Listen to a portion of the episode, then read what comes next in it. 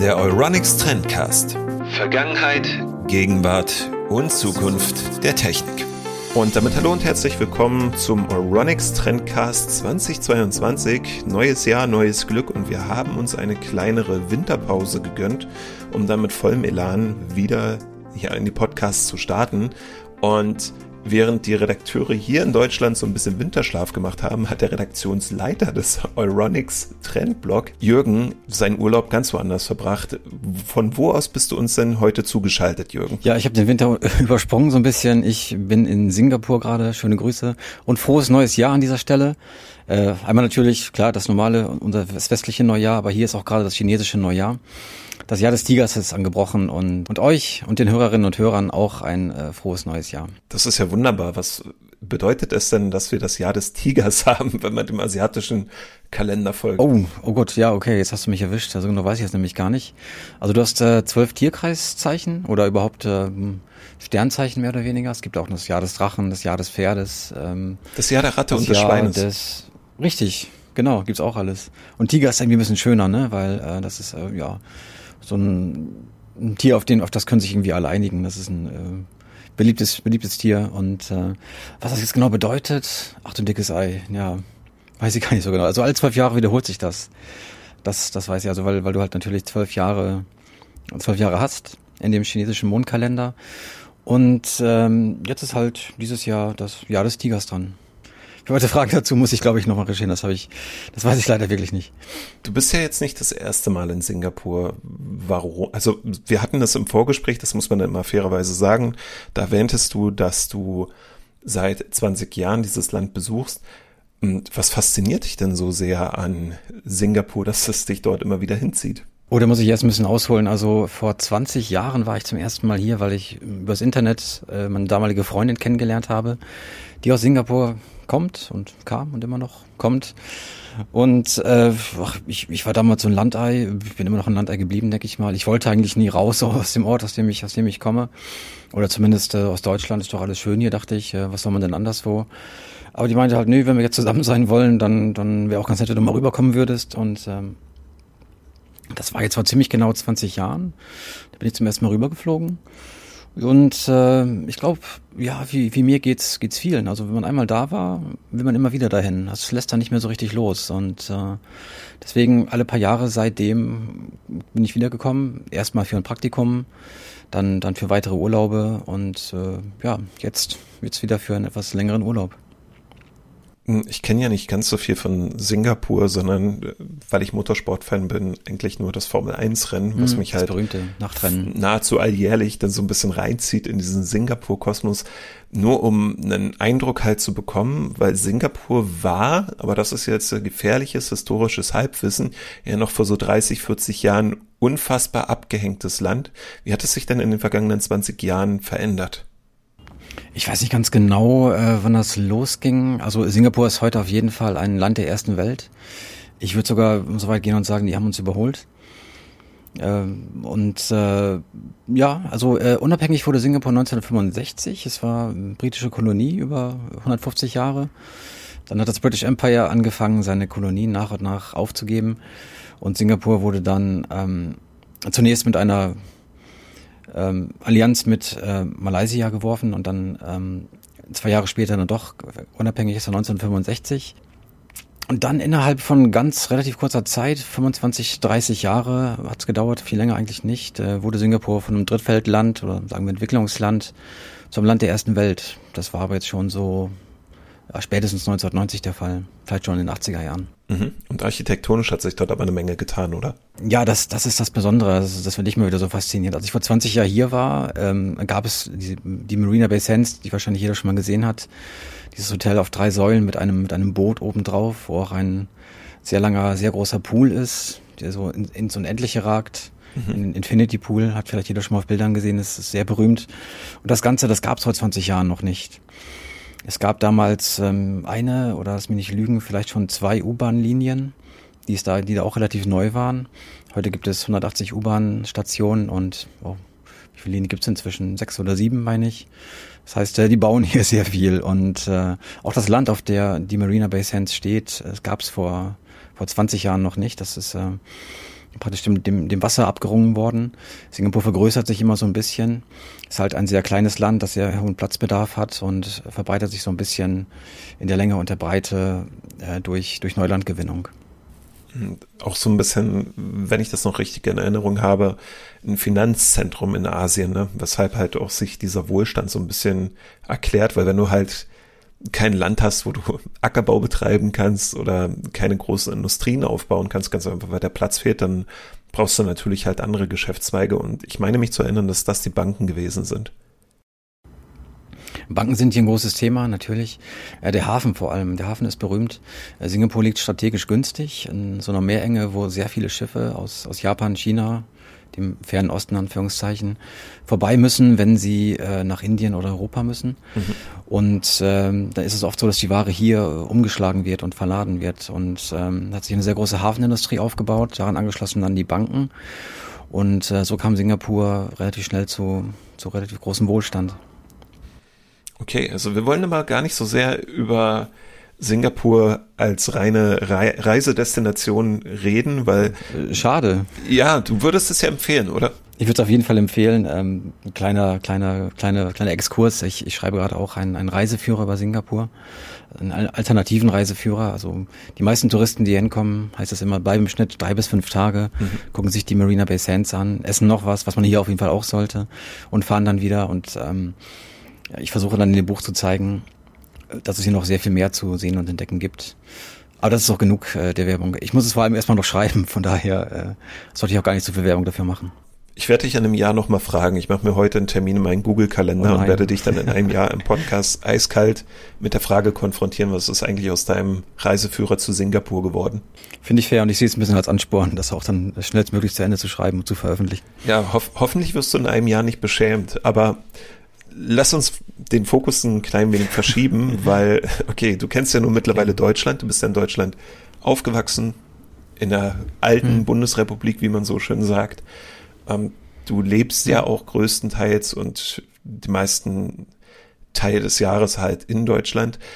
Ähm, und bist jetzt halt in Singapur für einige Monate gewesen und über was wir halt heute reden wollen. Und nach acht Minuten ist das, glaube ich, halt ganz gut, dass man das Thema, das eigentlich auch anschneidet.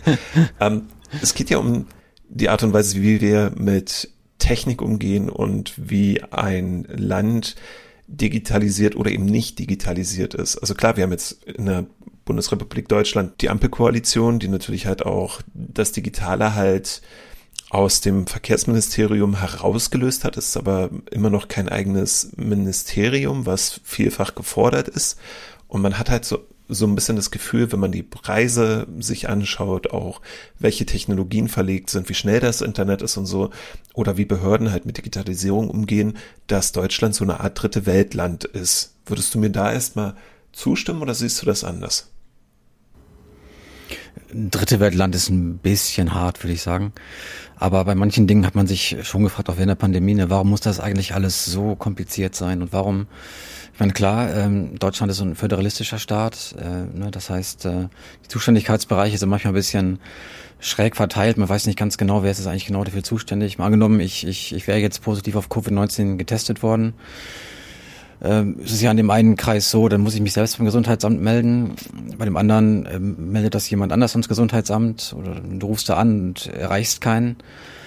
Oder äh, selbst wenn du positiv bist, sind sie nicht für dich zuständig, je nachdem, was für einen Beruf du hast. Das ist, äh, das ist äh, manchmal denke ich mir, warum ist das denn so kompliziert? Das kann doch eigentlich nicht wahr sein. Wir sind doch, äh, wir sind doch eigentlich viele kluge, wir haben doch viele kluge Menschen in, in diesem Land.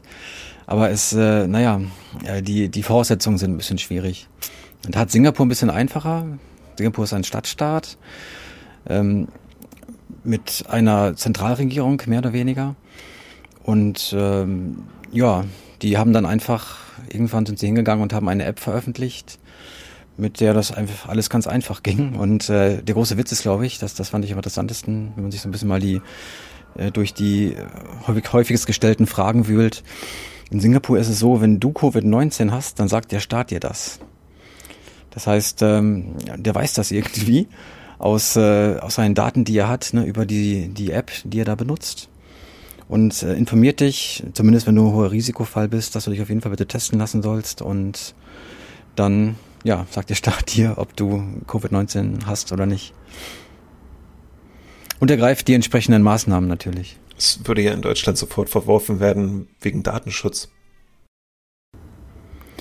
Ja, genau, das ist, glaube ich, auch der Grund, äh, der Unterschied. Also deswegen, also man kann das jetzt alles schön finden oder alles schlecht finden. Ich weiß gar nicht genau, irgendwie, ich finde ich finde so ein bisschen von beidem, ne? Ich finde ich finde es einfach einerseits toll, dass es hier mal so richtig, äh, dass die klare Kante fahren und sagen, okay, komm, wir machen jetzt hier mal ein allübergreifendes System, das sehr gut funktioniert, das sehr zuverlässig ist, dem auch mehr oder weniger äh, alle beitreten müssen, damit es funktioniert.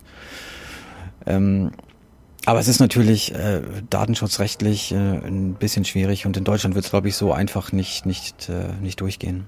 Also hinsichtlich Corona ist Singapur scheinbar anders aufgestellt und ich glaube auch, dass die asiatischen Länder deswegen den Erfahrungen zum Beispiel mit der Schweinegrippe vor ungefähr 13 Jahren halt ganz anders einstufen. Ne? Also bei uns hast du ja sehr viele, die sagen, ja, es ist ja halt nicht mehr als eine leichte Grippe mhm. und dergleichen. Und in Asien, naja, da hast du halt sehr viele Länder, Taiwan als Extrembeispiel, die halt mit der Schweinegrippe damals zu kämpfen hatten und ganz genau wissen, warum sie jetzt versuchen, die Pandemie bei sich so, ex also mit solch extremen Mitteln halt einzudämmen.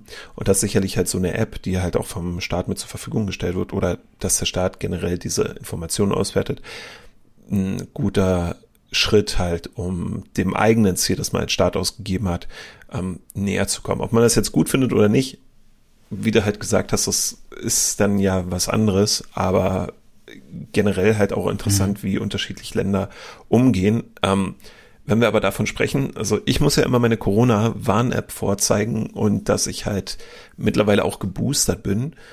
Hm, wie ist das denn in mhm. Singapur? Also spielt da das Smartphone bei beim Betreten von Geschäften und im Restaurant halt auch eine Rolle oder ist es halt eher so ein bisschen laxer gehandhabt, weil man hat ja die Daten, wenn irgendjemand mit Corona infiziert ist, um ihn oder sie informieren zu können. Es ist sehr interessant. Also ähm, man hat eine Zeit lang praktisch ohne Smartphone gar nicht mehr leben können. in diesem Land. Du hast ja auch so eine ähnliche App wie die, äh, wie heißt die noch? Corona-Warn-App, ne? Genau. Bei uns ist es Hier derzeit die Corona-Warn-App oder die Luca-App. Derzeit. Ja, genau, aber Luca, Luca habe ich ja gelesen, ist dann äh, ziemlich in Verruf geraten. Ja. Äh, genau. Ja, und äh, ja, wo ich mich auch mal gefragt habe, warum kann man nicht einfach alles mit einer App machen, ne? Aber das, das scheint inzwischen zu gehen. Da bin ich jetzt, äh, glaube ich, jetzt zu lange nicht mehr in Deutschland gewesen, ähm, um das noch zu wissen. Also hier ist es auf jeden Fall so, dass du, genau, hier hast du die, die Trace Together App. Äh, darauf lädst du dann dein Impfzertifikat hoch. Und wenn immer du irgendwo reingehen willst, scannst du einen QR-Code ab und zeigst jemandem, der da sitzt, vor, dass du hier grün angezeigt wirst. Also, was der Nachweis ist, dass du geimpft bist. Und sonst kommst du auch nirgendwo rein. Also, ähm, naja, was heißt nirgendwo? Ich glaube, die U-Bahn kannst du noch benutzen. Aber Restaurants oder Geschäfte zum Leben, also nicht mal mehr arbeiten äh, kannst du, wenn du nicht geimpft bist. Das, das war auch eine große Sache. Also ich habe hier vom, vor ein paar Wochen hat mir einer, hat mal einer hier vor der, vor der Haustür gesessen bei uns, äh, der mir so aussah, als, als würde er sich gerne über was unterhalten. Und dann bin ich irgendwann zu ihm hin und habe gesagt, hey, was denn los? Und er meinte, ja, er wäre nicht geimpft, ne, weil er ein bisschen Angst davor hat. Da frage ich, okay, warum, warum hast du denn Angst davor? Ja, ist, mein, mein Onkel war das, hatte, hat so Herzgeschichten, das liegt so ein bisschen in der Familie. Und ähm, der hatte nach der ersten Impfung hat er ziemliche Probleme bekommen. Und jetzt hat er Angst, dass er das auch bekommt. Allerdings äh, ist er jetzt auch arbeitslos, weil ihn ähm, keiner mehr beschäftigen will oder auch sein Arbeitgeber mehr oder weniger rausgeworfen hat, weil er nicht geimpft ist. Und und äh, mittlerweile ist es auch so, dass du äh, nicht mal mehr arbeiten kannst, wenn du, wenn du nicht geimpft bist. Das macht es ein bisschen schwieriger. Oder was heißt schwieriger? Also für die Leute, die dann nicht geimpft sind, äh, wie für meinen Bekannten da, äh, ist das natürlich ein bisschen schwieriger. Andererseits führt das auch dazu, dass dann wirklich die Leute ja keine Ausflüchte mehr haben, ne? Wenn ich sagen, nee, ich will das nicht, will, könnte ja schlecht sein. Nein, hier, zack, entweder friss oder stirb, sei geimpft oder sei nicht geimpft. Aber wenn du nicht geimpft bist, dann kannst du ja so gut wie nichts mehr machen. Was dazu führt, dass ja wirklich die aller, allermeisten hier geimpft sind und äh, ja, man sich äh, ohne Angst fast überall hintrauen kann. Aber Maskenpflicht besteht weiterhin bei euch in Singapur, oder? Maskenpflicht besteht ja überall. Du musst sogar draußen eine Maske tragen. Mhm ähm, die ganze Zeit eigentlich praktisch nur, wenn du Sport machst, äh, darfst du sie absetzen. Das ist manchmal ein bisschen, ein bisschen lästig. Also klar, hier in den äh, Gebieten, wo Bereichen, wo sehr viele Leute auf einem Fleck sind, ist absolut nachvollziehbar. Aber dann bist du auch, weiß ich, im Park spazieren, es ist weit und breit keiner zu sehen. Selbst dann musst du eine Maske aufsetzen. Ja, ist ein bisschen lästig. Aber man hat sich dann irgendwie auch sehr schnell dran gewöhnt irgendwo. Es geht. Na, ich kenne das mit dem Gewöhnen und ich weiß nicht, ob es halt unseren Zuhörerinnen und Zuhörern ähm, ähnlich geht. Neulich Filme gesehen, wo sie halt irgendwelche Partys ohne Maske gefeiert haben oder so und das löst mittlerweile, also es löst mittlerweile ein bisschen Befremden aus, wenn man sich ältere Filme anschaut, die gar nicht mal so alt sind. Also da reden wir von Filmen oder Beiträgen, die sind halt fünf Jahre oder dergleichen alt oder jung. Und man kriegt da irgendwie so ein leichtes Unbehagen, weil es halt nicht der eigenen Realität mehr entspricht. Und ich persönlich hoffe ja, dass wir halt die Masken irgendwann wieder loswerden, äh, kann mich allerdings auch zumindest in den Geschäften damit arrangieren, weil die haben ja ihren, ihre Daseinsberechtigung. Und okay, Singapur hat Daten über dich, wenn du mit Corona infiziert bist und sie informieren dich. Und es gibt halt auch eine App und ohne Telefon bist du eigentlich in Singapur nicht lebensfähig und ja, man muss sich halt auch impfen lassen, damit man dann auch arbeiten kann, darf, wie auch immer. Ähm, wie ist es denn aber ansonsten mit Singapur, was die Digitalisierung angeht? Also du hast das Land jetzt oft genug bereist. Ähm, ist Technik etwas, was fest in den Alltag integriert ist oder etwas, das wie so eine Art Fortsatz oder ja Hilfe noch ein bisschen an einem dranhängt? Hm. Oh, gute Frage. Also ich habe das Gefühl, äh, hier ist man technisch so ein kleines bisschen weiter als in Deutschland. Man hat äh, viele Apps, die man benutzt, äh, viele Dinge, Systeme, die das ganze Leben so ein bisschen einfacher machen. Auch äh, was, was den Behördengang angeht, das, da kannst du sehr viel mittlerweile digital machen. Was die Singapurer haben, was ich sehr spannend finde, ist irgendwie so ein paar Fintechs, die das ganze, ähm, das ganze, ganzen Alltag leichter machen. Also eine Sache zum Beispiel nennt sich, nennt sich PayNow. Du hast einen Kumpel, dem willst du irgendwie Geld schicken, dann gibst du seine Telefonnummer ein. Also alle Singapurer haben eine achtstellige Telefonnummer. Ja, und dann schickst du ihm das Geld einfach rüber. Zack. Das ist praktisch ähm, ein übergeordnetes System, das äh, dem, dem alle Banken hier angeschlossen sind, wenn man will. Und äh, ja, wenn man will, dann, dann macht man das einfach eben so, so lockerflockig aus der Hand raus. Nummer eingeben, Geld rüberschicken, fertig. Das habe ich in Deutschland so einfach nur mit, mit PayPal gesehen. Die anderen Banken haben das meines Wissens nicht. Hm, die Sparkasse hat das mittlerweile, es nennt sich bei den äh, Quid. Ah, das habe ich fast ein bisschen um, dass die Sparkasse das ausgerechnet kann, ja. Ja, es ist äh, bezeichnend, wenn die Sparkasse technischer Vorreiter ist, aber ja, die haben halt so eine schnell Geld, also so eine Geldsendefunktion, die auch sehr flott funktioniert, aber ähm, ich habe die persönlich nicht genutzt, weil ähm, viele die schlicht und ergreifend nicht freigeschaltet haben. Also kann ich dir gar nicht sagen, ob das jetzt wirklich so funktioniert, wie das beworben wird. Und beworben haben sie es heftig, ähnlich stark wie die DE-Mail, falls du die noch kennst, ähm, aus, also die gerichtlich verifizierbaren E-Mails, ja? für die man bezahlen muss, ähnlich wie ja. für einen Brief. Und die Telekom hat sich ja vor einiger Zeit daraus verabschiedet. Ähm, auch dort ja, eine gute, ja, aber das war auch eine gute Idee, aber die war halt schlecht umgesetzt, weil ansonsten hätte sie zu einer höheren Akzeptanz geführt. Und jetzt äh, kein Scherz, ähm, zu der Zeit, wo die DE-Mail eingeführt wurde, habe ich noch im Einzelhandel gearbeitet, in Dresden, in einem größeren Einkaufscenter. Und die Telekom hat über Monate eine große Kampagne gefahren für die E-Mail, bei dem du anfangs 50 Euro als Einkaufsgutschein bekommen hast für, diese, für dieses Center, in dem ich arbeitete. Wenn du deine hm. die E-Mail angemeldet hast. Du musstest nicht mal einen Euro ausgeben. Und wie verzweifelt die waren, ähm, gegen Ende dieser Aktion, das ist kein Scherz, gegen Ende dieser Aktion hast du 250 Euro als Gutschein bekommen, wenn du einfach eine DE-Mail registriertest. Ist doch prima, wieso hat's dann keiner gemacht? Ähm, weil gegen Ende hin alle schon ihre 50 Euro Gutscheine hatten oder 100 und so. Also sie sind immer ein bisschen weiter nach oben gegangen, weil die schlicht und ergreifend niemanden bekommen haben, der sich wirklich dafür interessiert oder auch die Vorteile der die E-Mail halt ja für sich entdeckt hätte. Also dass ein Unternehmen sagt, naja, ähm, du hast dann halt eine, ein digitales Dokument und dieses digitale Dokument, das verifizieren wir, so dass wenn du irgendwann mal Probleme hast, das zum Beispiel vor Gericht oder so auch einen Wert besitzt. Das ist alles ganz nett, aber es war jetzt nicht so der Spin, mit dem du Leute einfängst und die Notwendigkeit dieser Technik erklären kannst. Und mittlerweile hast du es auch bei ganz vielen Firmen, die halt sagen, selbst bei größeren Verwaltungsakten, hey, schick halt eine E-Mail. Ganz einfach. Und Gerichte sind mhm. mittlerweile halt auch so, dass sie normale E-Mails durchaus anerkennen. Aber vor ein paar Jahren, 250 ja, Euro, indem du dir einen Account bei der Deutschen Telekom eingerichtet hast. Was ich zum Beispiel nie, nie mitbekommen habe, ne? Vielleicht war auch die Kommunikation da so ein bisschen. Du wohnst doch in Bonn. Da. da ist doch die Telekom. Ja, ja. Eben, also wieso haben die das nicht an jede Plakatwand da irgendwie äh, dran geschrieben? Ich, ich weiß es nicht. Also es lief alles so ein bisschen unter dem Radar. Es wirkte auch für mich die E-Mail, die E-Mail so ein bisschen über das Ziel hinausgeschossen. Ne? Für das was ganz, ganz Neues ein, nur um irgendwie so einen eigenen Weg zu gehen. Vielleicht, vielleicht war das genau der falsche Weg. Ich denke auch, zumal auch verbunden mit diesen Kosten, die du im Hintergrund hast, weil eine E-Mail kostet halt nichts. Und eine DE-Mail, mhm. ich habe die Preise gar nicht mehr im Kopf, aber es war relativ heftig und da hättest du halt auch einfach einen Brief schicken können. Wärst du, glaube ich, okay. sogar günstiger gekommen. Aber ähm, ja, ich habe hier so die Liste, wir, wir, müssen im Thema weiter vorankommen. Es tut mir leid, dass ich so ein bisschen abgelenkt ja, habe. Ja, aber das Thema, das Thema. Man muss halt, liebe Hörerinnen. Also man, manche technische Innovationen, da verstehst du halt echt nicht, warum die überhaupt eingeführt wurde. Aber hätte man ja mal vorher darüber nachdenken können. Ähm, ich habe jetzt hier deine, List, deine Liste, die wir vor dem Gespräch mal zusammengestellt haben. Ja. Und gehe die jetzt einfach mal ein bisschen ab. Also beim Sport trägt praktisch jeder in Singapur ein oder mehrere Fitnessarmbänder oder Smartwatches.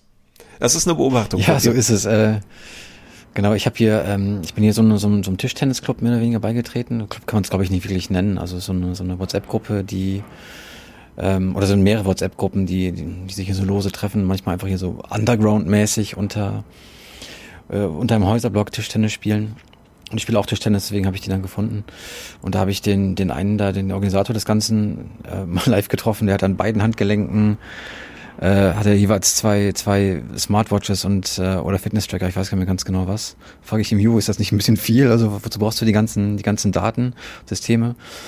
Meinte er so, ja, so, hm, ist es nicht nur für mich alleine, das ist, ich mache das schon meine ganze Familie mit wir kriegen dann bei der Krankenkasse irgendwelche, irgendwelche Bonuspunkte, wenn wir uns, uns mehr bewegen. Und weil die anderen keine Zeit haben, mache ich das gerade für die. Das kriegen die Apps dann nicht so genau mit. Ja, das ist ja ein bisschen wie bei uns, ne? Also wenn du eine Smartwatch kaufst, ähm, wird das durchaus von der Krankenkasse honoriert. Ich bin jetzt allerdings nicht so weit drin, weil ich halt privat versichert bin und meine Versicherung das schlicht und ergreifend nicht macht. Aber ich glaube, es gab einige Versicherungen, die geben dir halt auch Boni, wenn du dich besonders viel bewegst und das über die Smartwatch nachweist. Ja, das stimmt. Das, das wird auch so ein bisschen, ja, das wurde diskutiert, ne, auch so teilweise äh, als, ähm, als Gang in die Zukunft, beweg dich mehr, dann bist du gesünder, dann ähm, ja, kriegst du da Vorteile. Aber da war ich, genau, in Deutschland äh, war ich dem auch nicht gegenüber aufgeschlossen. Hab gedacht, nee, komm, ich will das auf keinen Fall. Mhm. Dass die das irgendwann so handhaben nach dem Motto, hey, du hast dich zu wenig bewegt in dem Jahr, deswegen zahlen wir deine weiß ich nicht, deine Hüfteoperation nicht, weil du bist ja selber schuld.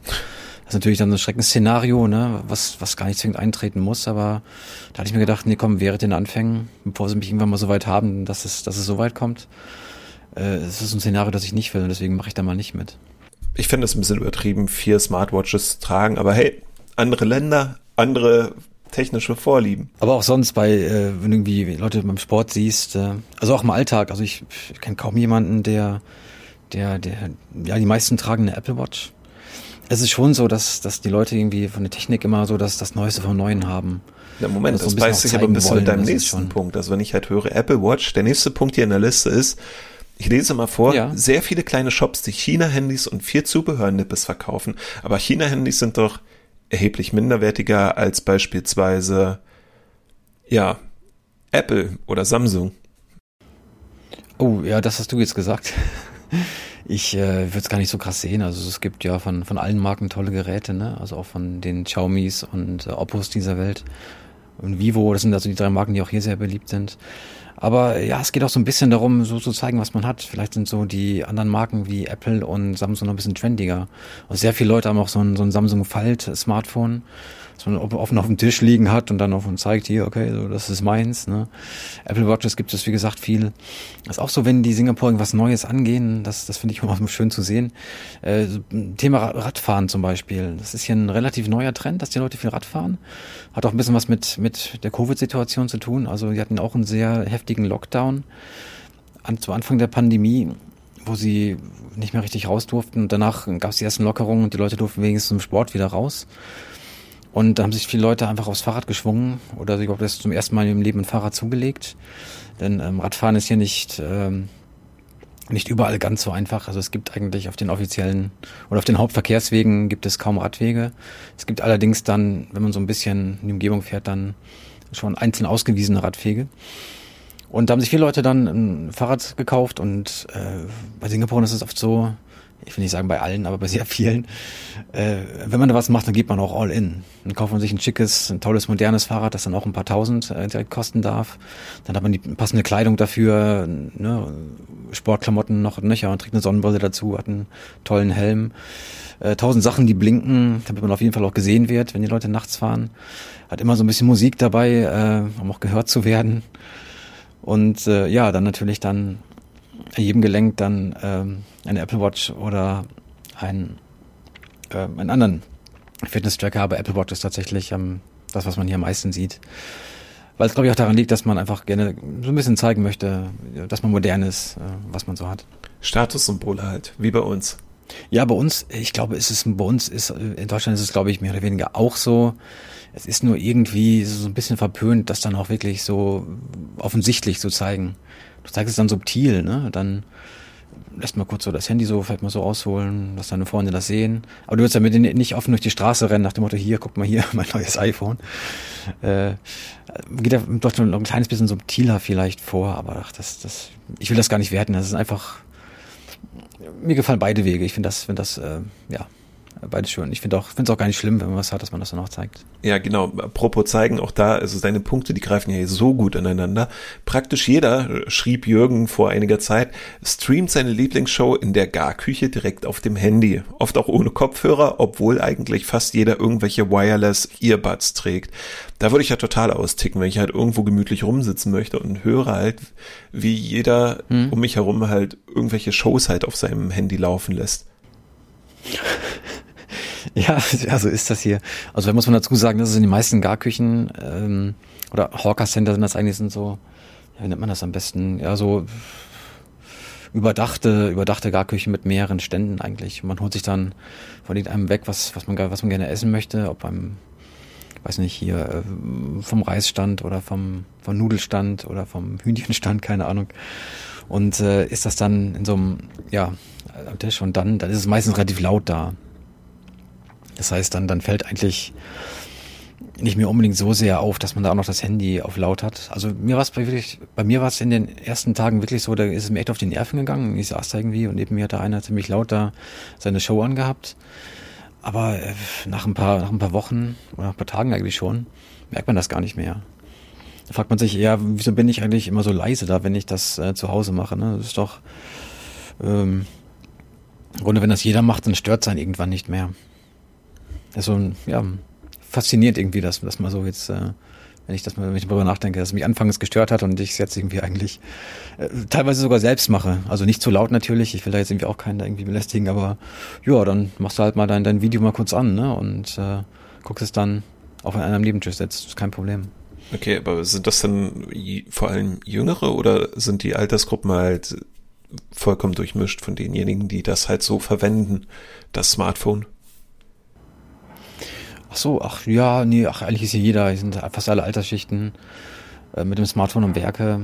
Oft das auch in der U-Bahn, dass die Leute da ihre Videos direkt streamen, dann auch über Kopfhörer wirklich meistens. Äh, das machen die alten Uncles irgendwie genauso wie die jungen Leute. Das ist, ja, scheint hier so ein gesamtgesellschaftliches Phänomen zu sein. Hm, apropos gesamtgesellschaftlich, was sich halt auf Deutschland übertragen würde oder lassen würde, wären ja Lieferdienste für Essen und auch Online-Shopping für zum Beispiel Elektronikartikel. Ne? Das ist in Singapur beides ein großes Ding. Ja, wobei, äh, ach, Thema Online-Shopping sind die Deutschen ja auch fast mehr oder weniger Weltmeister, ne? Auch aufgrund der äh, guten, guten Infrastruktur, dass du halt dann deine Sachen auch relativ schnell bekommst. Ich glaube, da ist Amerika zum Beispiel, ist da, ist da meist nicht ganz so schnell aufgrund der weiteren Wege, die da die Lieferdienste zurücklegen müssen. Hier äh, denkt man sich manchmal oft, äh, wozu brauchen die überhaupt Lieferdienste? Ne? Die müssen nur einfach nur rausgehen, haben sie alles, was sie brauchen. Aber es ist genauso wie in Deutschland, du kriegst einfach äh, ja manchmal ein bisschen besseren Preis und manchmal noch mehr Auswahl. Und es ist sehr viel China-Kram, die man hier so bekommt. Ich habe mir zum Beispiel auch einen Beitrag, den ich mal geschrieben habe fürs Trendblog mit so einem Undock-Kabel fürs, ähm, fürs iPhone. Habe ich mir auch online bestellt. War sehr, sehr günstig und Äh, kam dann innerhalb weniger Tage, ich meine sogar direkt aus China und ähm, ja, oder meine Handyhülle, das ist das allerbeste überhaupt. Die hat, äh, was hat sie gekostet? Zwei Dollar, meine ich. Unfassbar. Also umgerechnet sind das so 1,30 Euro, glaube ich, samt Lieferung, Gebühren. Weil es aber unsere erste Lieferung war, war die deswegen kostenlos. Das war fast schon ein bisschen zu billig, muss ich ganz ehrlich sagen, weil irgendwo müssen die Leute ja auch noch ihr Geld verdienen. Und die Hülle kam dann irgendwie so, hat so zwei Wochen gedauert, bis die kam, aber wurde dann aus China direkt geliefert. Ja, sieht ziemlich hübsch aus. Auch darüber habe ich einen Beitrag geschrieben fürs Trendblog.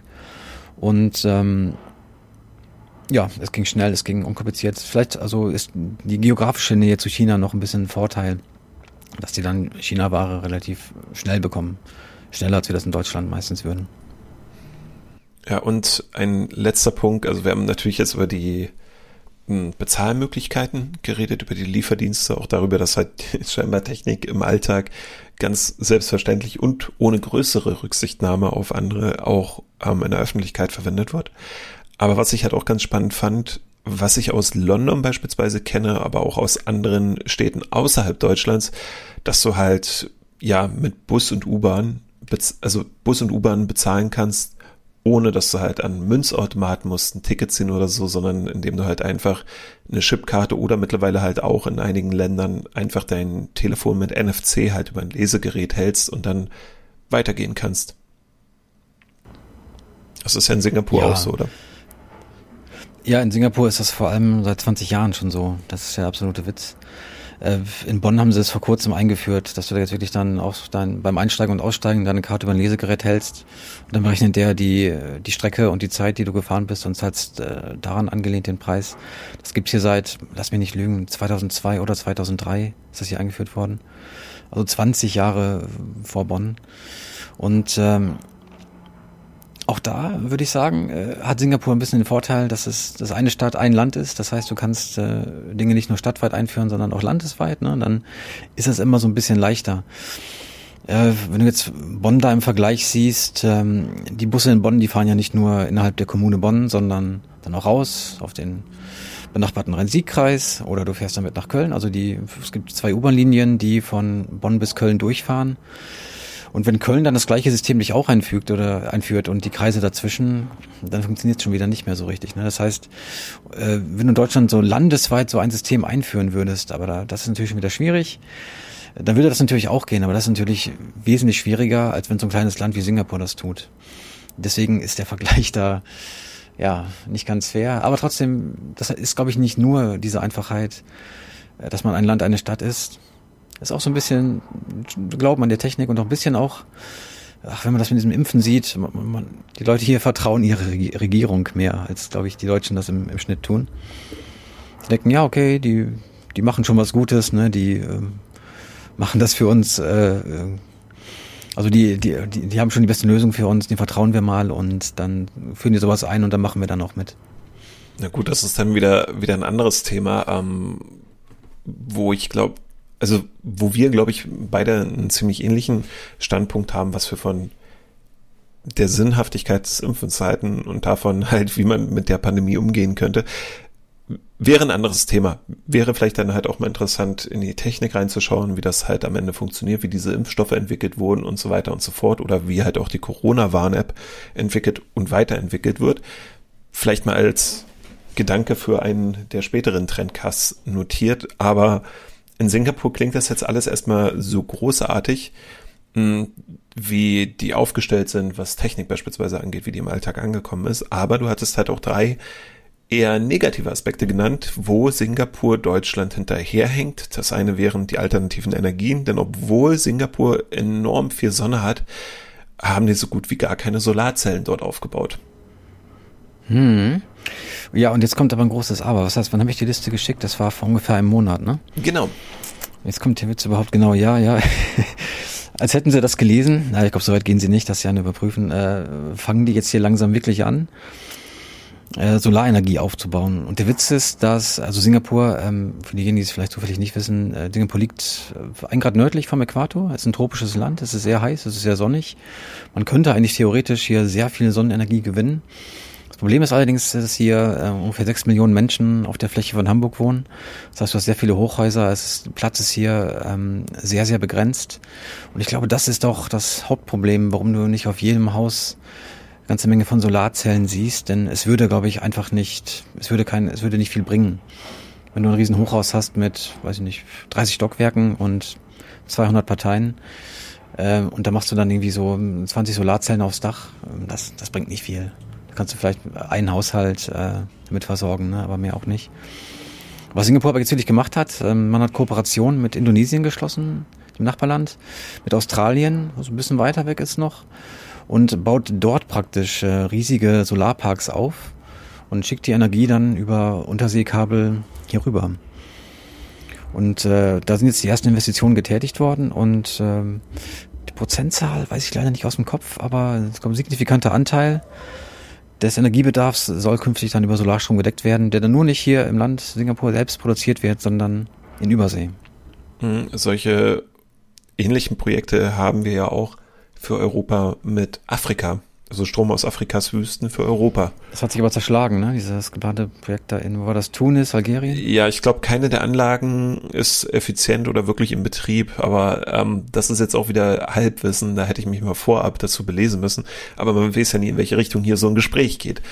Aber ähm, ja, es scheint also so zu sein, weil das ja auch immer ein ganz gern genutzter Vorwurf Richtung Asien ist, dass dort halt auch dieses Umweltbewusstsein dafür, dass halt die Natur zu schützen ist, auch das Klima für einen Stadtstaat wie Singapur, der halt in der Meerenge direkt am Wasser liegt, halt dann nochmal ein bisschen anders geschärft ist als für denjenigen, der irgendwie, weiß ich nicht, 300 Meter über Normal Null lebt. Also auch nachvollziehbar, dass sie jetzt ein bisschen weggehen von fossilen Energieträgern, wie zum Beispiel Erdgas, was ja in Singapur davor genutzt wurde. Ähm, dennoch größeres Problem, wo wir bei Natur- und Umweltschutz sind. Sie haben zwar, hattest du geschrieben, eine vorbildliche Abfallentsorgung, aber praktisch keinerlei Müllvermeidung. Also jeder Einkauf wird dir ungefragt in vier bis fünf Plastiktüten eingepackt. Ja, auch da sind die Geschäfte jetzt angehalten, ähm, nicht mehr so viel Plastiktüten auszugeben.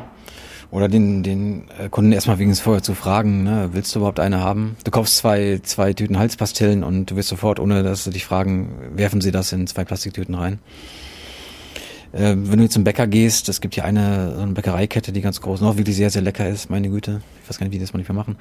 Ähm, das auch, dass die jedes einzelne von den Brötchen dann in eine Plastiktüte reinpacken. Ne? Und Papiertüten habe ich mal gesehen, haben sie, glaube ich, auch mal mit experimentiert. Aber in den meisten Fällen ist es dann doch wieder Plastik. Plastik, die sind, oh, ich weiß gar nicht, warum die so heiß auf Plastik sind. Aber äh, es ist wirklich so, dass die da auf jeden Fall noch, äh, da haben sie noch Potenzial, das zu reduzieren, will ich sagen.